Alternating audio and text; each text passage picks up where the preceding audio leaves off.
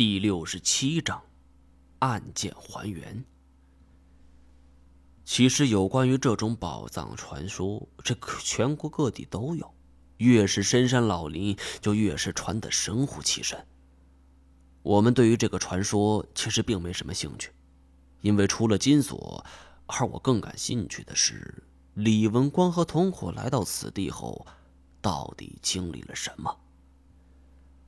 根据现场情况来看，他们到达此处之后，很可能是遭遇了熊，最后被熊给杀了。金锁对于这个推论有点恍然。这都十几年的事了，不是你这能看清楚了吗？我摇了摇头，不敢确定，但是对他说：“熊的寿命大概是二三十年，人工圈养的话，可以到四五十年。”熊群很可能在那个时候就已经在这儿了。庞启秋在一旁很赞成我的看法。我认为小张的说法没错，这件事儿已经过去十二年了，熊到底去哪儿了？可能是死了，也可能去了别处。但是庞启秋却提出了一个设想：这头熊。很可能是三年前被童话生捕猎的其中一只，或者说，就是我们现在所遭遇的。庞老是有这种可能性存在，但这样的话还有一个疑点：熊不是迁徙动物，也很看重自己的地盘。如果说李文光等人是擅自闯入还好说，但是你看这儿的环境，这不像是一个熊洞啊。我捡起了一个玉米棒。这东西也就十来年的历史，这要是七八十年，这玉米棒不应该是这个样子呀。问题就在这儿，你们想一想，这不是熊洞，但是两个逃犯却死在这儿了，为什么？姚警官从职业的敏感性出发，给出了个人看法，两点原因。要么是李文光被熊给当做食物，要么就是无意之中触怒了熊，熊一路尾行追踪，杀了他们。这两种情况都有可能存在，也非常合理。金锁一听是马上举手道：“这这，我看《动物世界》里边说说熊很会保护幼崽，会不会是李文光抓了幼崽？” 哼。你逃命的时候还有心思看熊吗？太监盯着地上散落的各样物品，忽然开口道：“不是逃命，我们四人全部回头。”你说什么？他们不是逃命。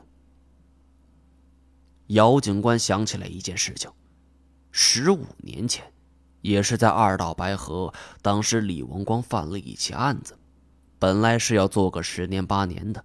进去之后，那不死也得掉层皮。但是到后来，偏偏有人站出来顶罪，因为证据链不完整，警方是只能眼睁睁的看他做了一次金蝉脱壳。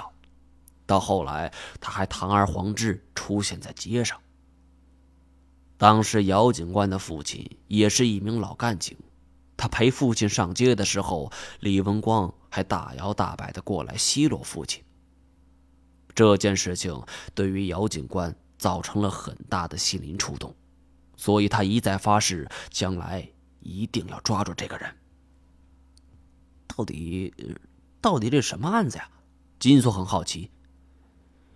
一个纺织厂女工下班之后被侮辱了，最后还被杀害。我拍了一下手掌，我终于明白太监的意思了。既然杀人案李文光敢背，而且找人顶罪，那么抢劫杀人案他根本没必要跑啊！这种人我很了解，毕竟都是见不得光的。他们只要能够戏耍警察一次，就会觉得很风光。对于他们的属下来讲，这更是一碗心灵鸡汤。可是再狡猾的狐狸，也不是好猎手的对手。他们越是狂妄，就越容易露出马脚。大家全部陷入了沉默。这些线索对于我们来说似乎帮助不大。我们是来找熊的，这么一堆通缉犯的骸骨，那关我们屁事儿啊！金锁挥了挥手道：“这姚警官，我看你还是记住这个地方。要是这次能活着回去，就赶紧带两块骨头拿回去做 DNA 吧。”姚警官一想也对，就还真就弯腰捡起两块骨头揣在怀里。我是真佩服警察这心理素质。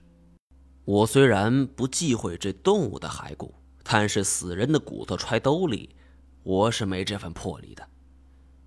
有关于三年前那事儿，姚警官，你了解多少？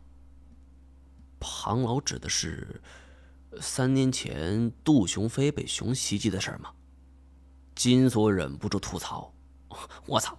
杜雄飞被熊追，这难怪……”他刚要说下去，被我捶了一下。